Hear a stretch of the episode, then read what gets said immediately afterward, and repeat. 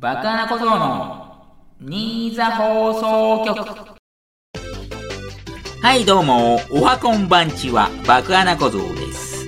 2022年1月4日第18回爆穴小僧の新座放送局をお送りしたいと思います。新年明けましておめでとうございます。今年もよろしくお願いいたします。ということで新年一発目ですえー、っと、昨年のね、話になってしまうのですが、えっとね、紅白歌合戦、本当に久しぶりに見ましたね。えー、っとね、正直もうね、おじさんになったなと思うところなんですけど、知らない曲ばっかりでしたね。はい。で、唯一ね、楽しみにしていた、乃木坂46のきっかけっていう曲でね、出たみたいなんですが、なんと私、そこだけを見逃すというね、大失態を演じてしまいましたと。ちょっとね、風呂の時間とね、被ってこれは本当に残念でしたね。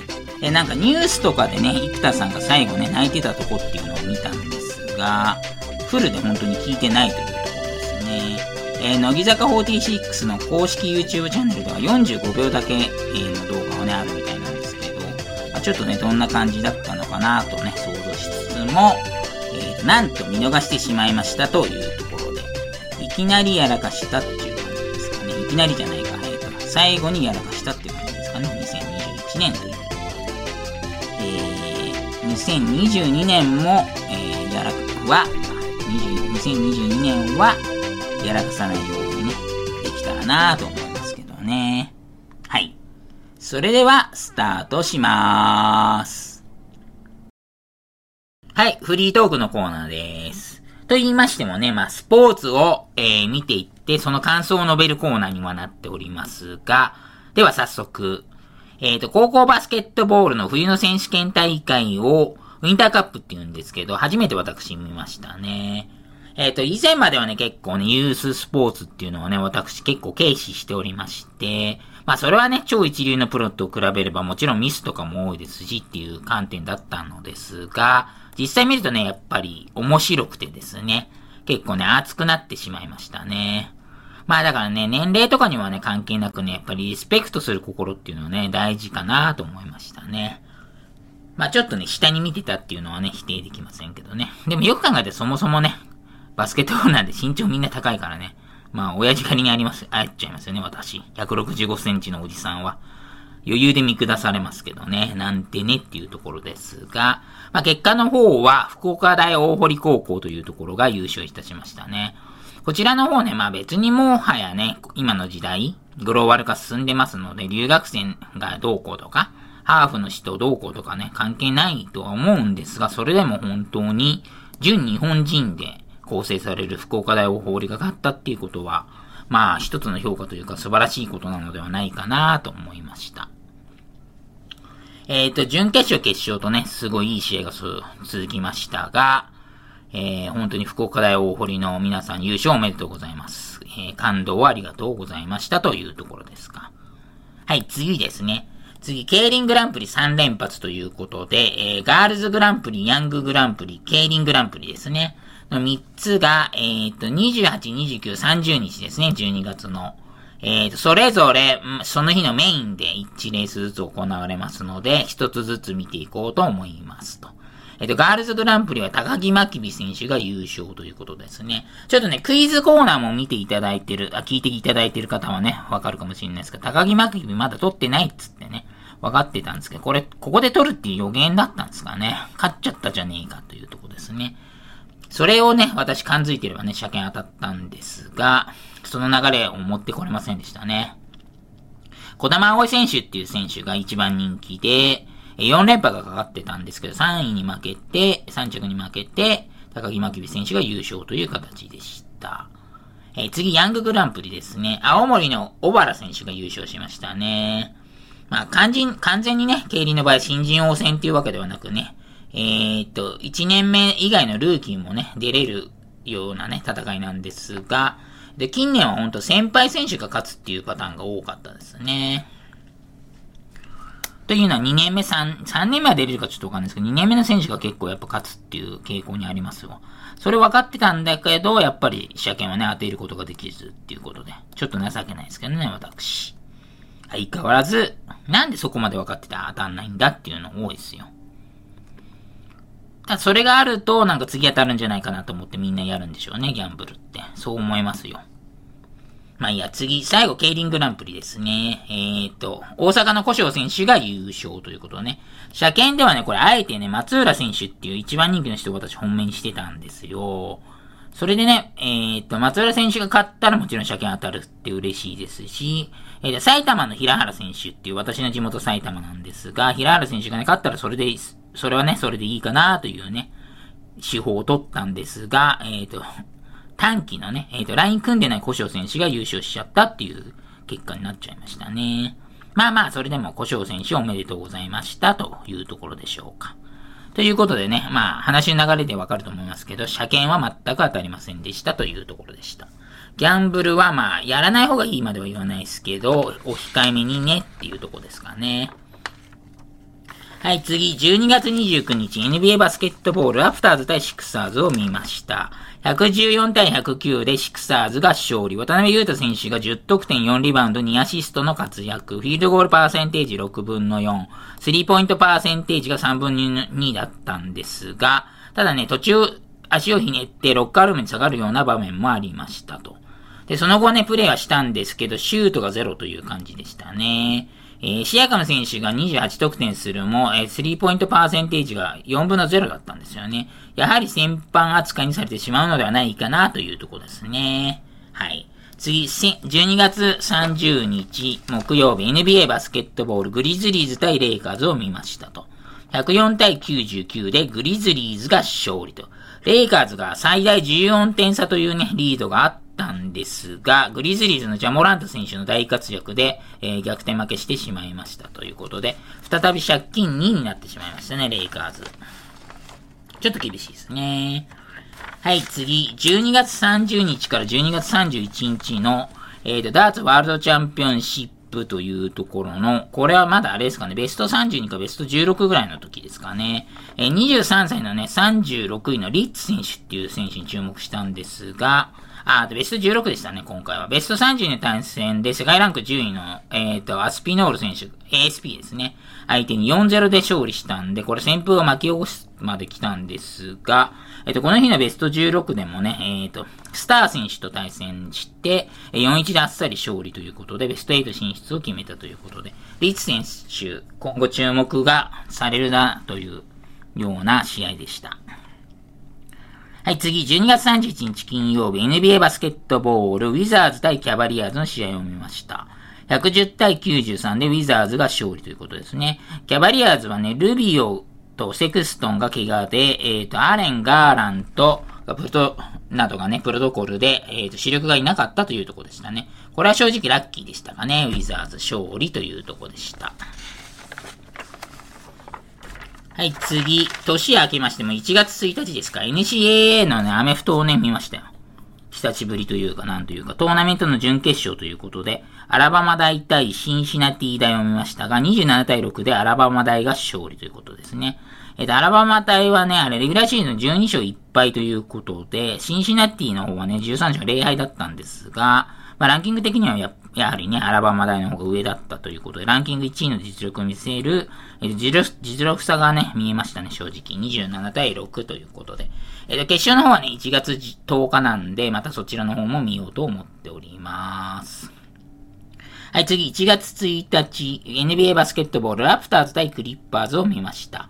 116対108でラプターズが勝利ということね。渡辺裕太選手がね、プレイタイム13分で0点でしたね。フィールドゴールパーセンテージ4分の0、スリーポイントパーセンテージも1分の0ということでしたね。これは正直ね、良くなかったかなと思いますね。で、この日に関してはシアカム選手いいかもと思ってしまいましたね。えー、なんだっけ、バックスのミドルトン選手についてはね、私散々地味だし、これ、この選手評価高すぎないとか言ってたんですけど、まあミドルトン選手ね、今考えればね、すごい活躍して、その後私ちゃんと謝罪したんですが、シアカム選手に関してはね、まだちょっと謝罪しない感じですかね。まあ、ただこの日はすごい大活躍でしたよ。次、1月1日 NBA バスケットボール、もう試合見たんですね。レイカーズ対ブレイザーズを見ました。139対106でレイカーズが勝利とよ。えっ、ー、と、珍しくね、スリーポイントが入りまくったレイカーズという、そんな試合でしたね。えっ、ー、と、ブレイザードのリラード選手がね、今更ながらですがね、不審すぎてちょっと心配ですね。まあ、モチベーションを下げてることは間違いないんですけど、ここまでね、ちょっと成績悪くて、来年以降復活とかあるのかなぐらいも心配しちゃうぐらいのね、感じですよ。はい、次。えっ、ー、とね、ダーツのワールドチャンピオンシップがベスト8準決勝決勝って別の日ですけど、もう行われたんで全部まとめて、えー、ここでお伝えしたいと思いますと。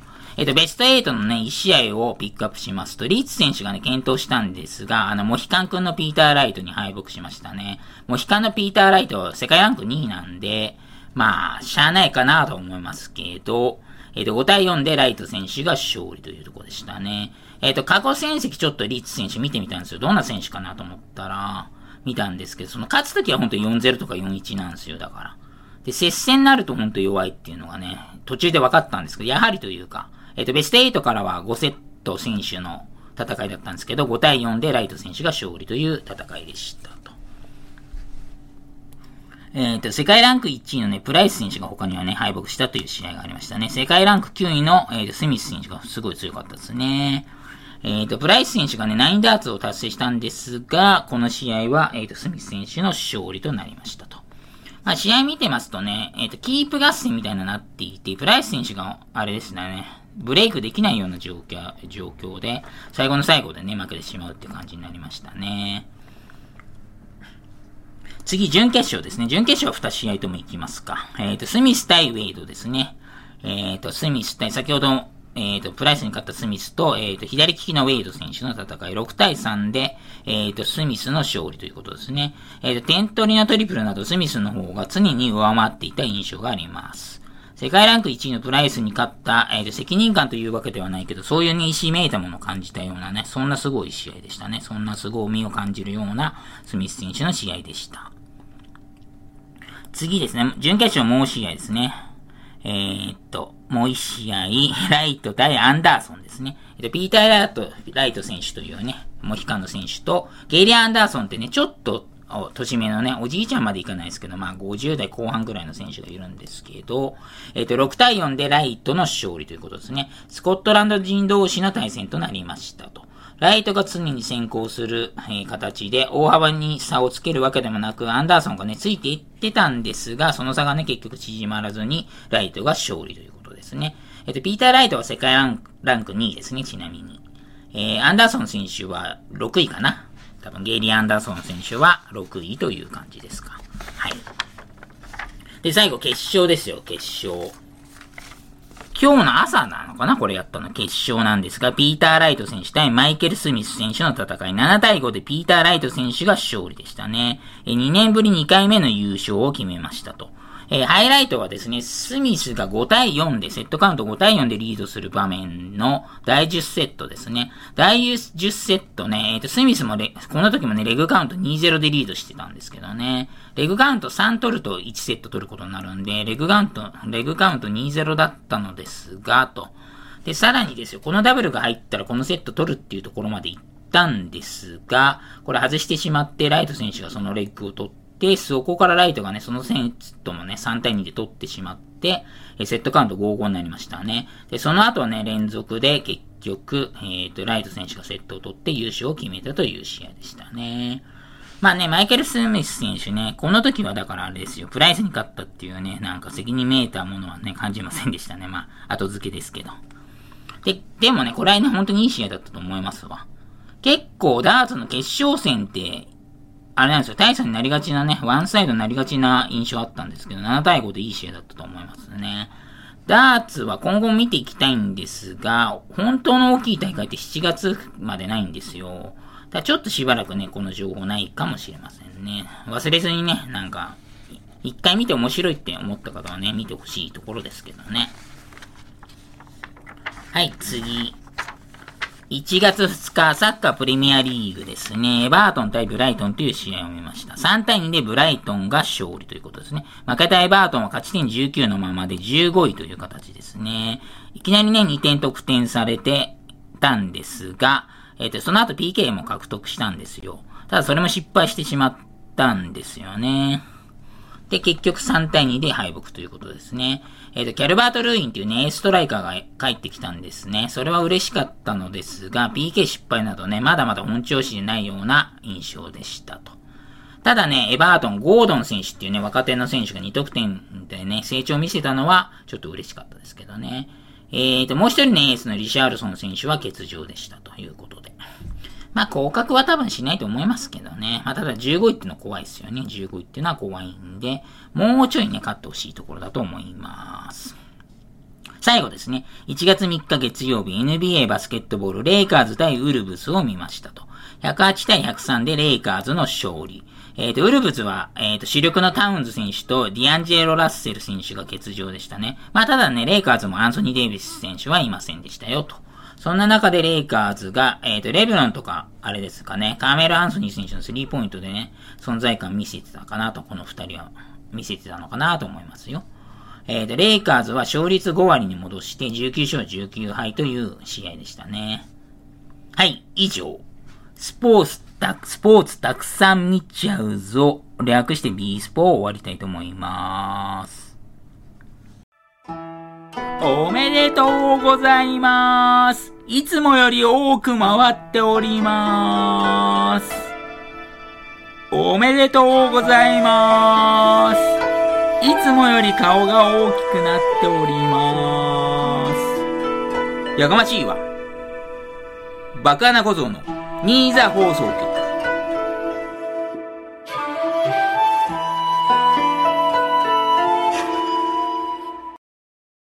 ポーツクイズのコーナー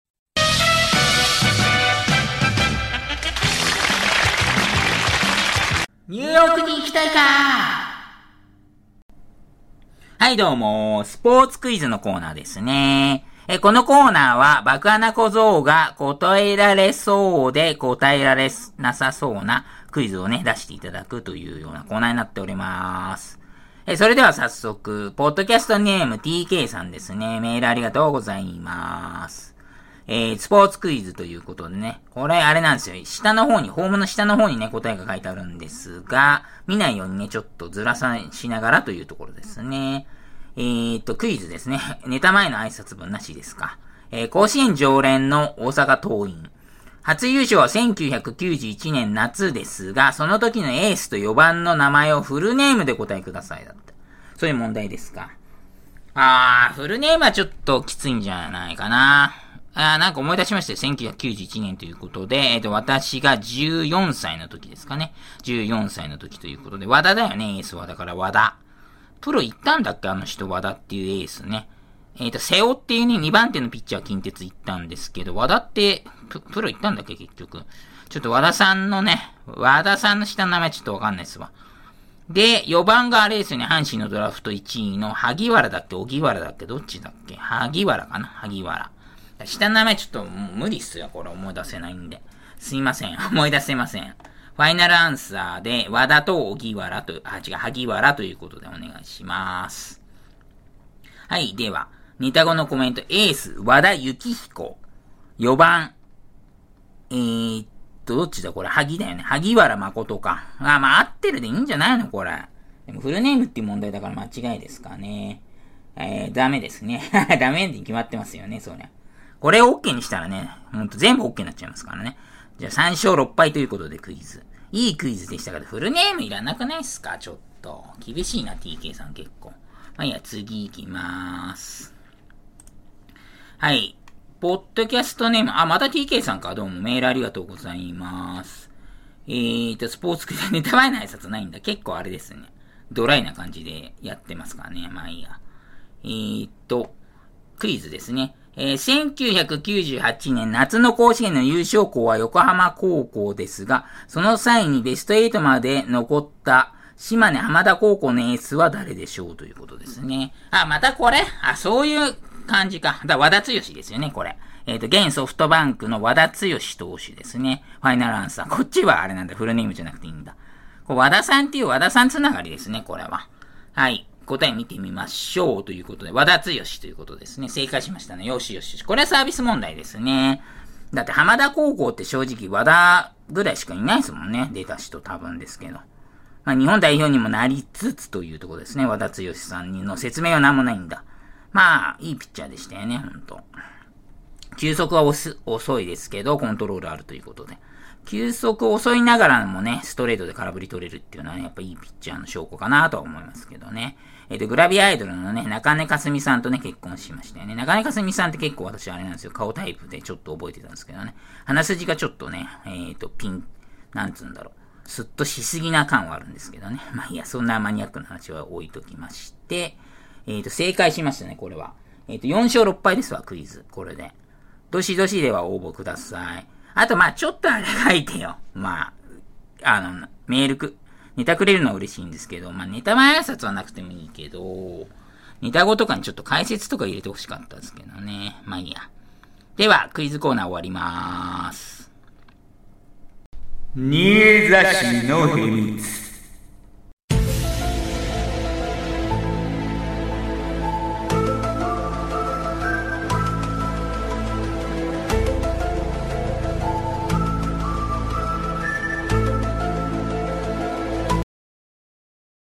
はいどうも、新座市の秘密のコーナーですね。こちらね、新コーナー立ち上げたのですが、なかなかね、ネタが送られてこなかったのですが、ようやくね、送ってきてくれた方がいるので、えー、っと、できることになりました。えー、と、埼玉県のね、最南端にある新座市の嘘か本当かわからない秘密を送っていただくようなコーナーですね。これはね、ディスっていただいてね、いいコーナーなんでね、どんどん送っていただければと思います。はい、それでは、早速、ポッドキャストネーム543ですね。メールありがとうございます。え、新座市の秘密ということで、エコーお願いいたします。電車に乗るときは、親指と小指を伸ばして、アロハのハンドサインをしないと電車が止まってくれない。なるほど。いいんじゃないですか、これ。えっ、ー、と、初見で見たとき大爆笑しちゃいましたからね、私。このね、アロハサインっていうのがね、あるのか私知らなかったんですが、まあそもそもなんですけどね、新座市のね、電車がね、なかなか、えっ、ー、と、武蔵野線の新座駅っていうのはありますけど、あとはあれじゃないかな、電車の駅って。あ、でもあれか、と、ちょっとね、これややこしいんですけど、隣町の四季市ってあるんですけど、東武東上線の四季駅は新座市内にあるんですよね、なぜか。まあそういうややこしいところもありますが、はい。まあ普通に止まりますわ。JR なんで とは思いますけど。まあ、なかなかいいネタだったと思いますね。ありがとうございます。では、えー、っと、どしどし募集しておりますので、えー、メールお願いいたします。芦田愛菜だよ。新座市は都会だよ。はい、芦田愛菜のコーナーですね。これも超お久しぶりというか、なんというか、えー、芦田愛菜さんが言ってそうで言わなそうなフレーズ、言わなそうだけど言ってそうなフレーズ、どちらでもいいんですけど、えー、送っていただくようなコーナーになっております。はい、それでは、えー、ポッドキャストネーム543ですね。メールありがとうございます。久しぶりだな、これやんの。芦田愛菜だよ。自動販売機のお釣りをしっかり漁る人は、私より片方だよ。で、まあこれは言わなそうだけど、まあ心の中では思ってるでしょうね。まあ、釣り漁るのとかね、あんま良くないですからね、やっぱり。まあ子供の頃はね、なんか、その、なんて言うんだろう。好奇心とかでやる人とかもね、いるかもしれませんけどね。まあそんな感じということで、次ですね。えっ、ー、と、ポッドキャストネーム543ですね。メールありがとうございます。では、芦田愛菜だよ。スマートフォンゲームで金に物を言わせて他者を圧倒しているよ。ということで、えーと、ネタ後のコメントも特になしですか。まあ、これはね、橋田愛菜さんがね、まあ、なんだろう、スマホゲームやってるとはね、思えませんが、まあ、多少やってるかもしれないですけど。まあ、それはね、お金はね、稼いでらっしゃいますからね。まあ、こういうね、多分、なんつうんだろう。こういう考えが及ばず普通にあれじゃないですかね。課金し、普通、適度に課金してね、えー、いいとこまで行ってるんじゃないかなというのが想像できますけどね。はい。では、そんな感じで、こちらの方ものコーナーもね、まだまだ募集しておりますので、よろしくお願いいたします。あー、休み欲しいなー毎日がバケーションだろうが。バカな小僧の新座放送局。はいどうも、エンディングでーす。えーと、2022年のね、抱負をね、ちょっと発表したいと思いますけど、まあね、もう44歳にもなりますとね、特にね、目標とかはね、もうないので、まあ、健康に気をつけるっていうことですからね。はい。ちょっとね、体の方もね、えー、病気とかね、したら心配ですので、本当に健康に気をつけようかなと思いますね。まあ、死なないことですか？死なないことですよ。死なないこと、死なないこと、死なないこと。ダメになりそうな時、それが一番大事と、死なないように気をつけたいと思います。それでは、お相手はバカなことでした。またねー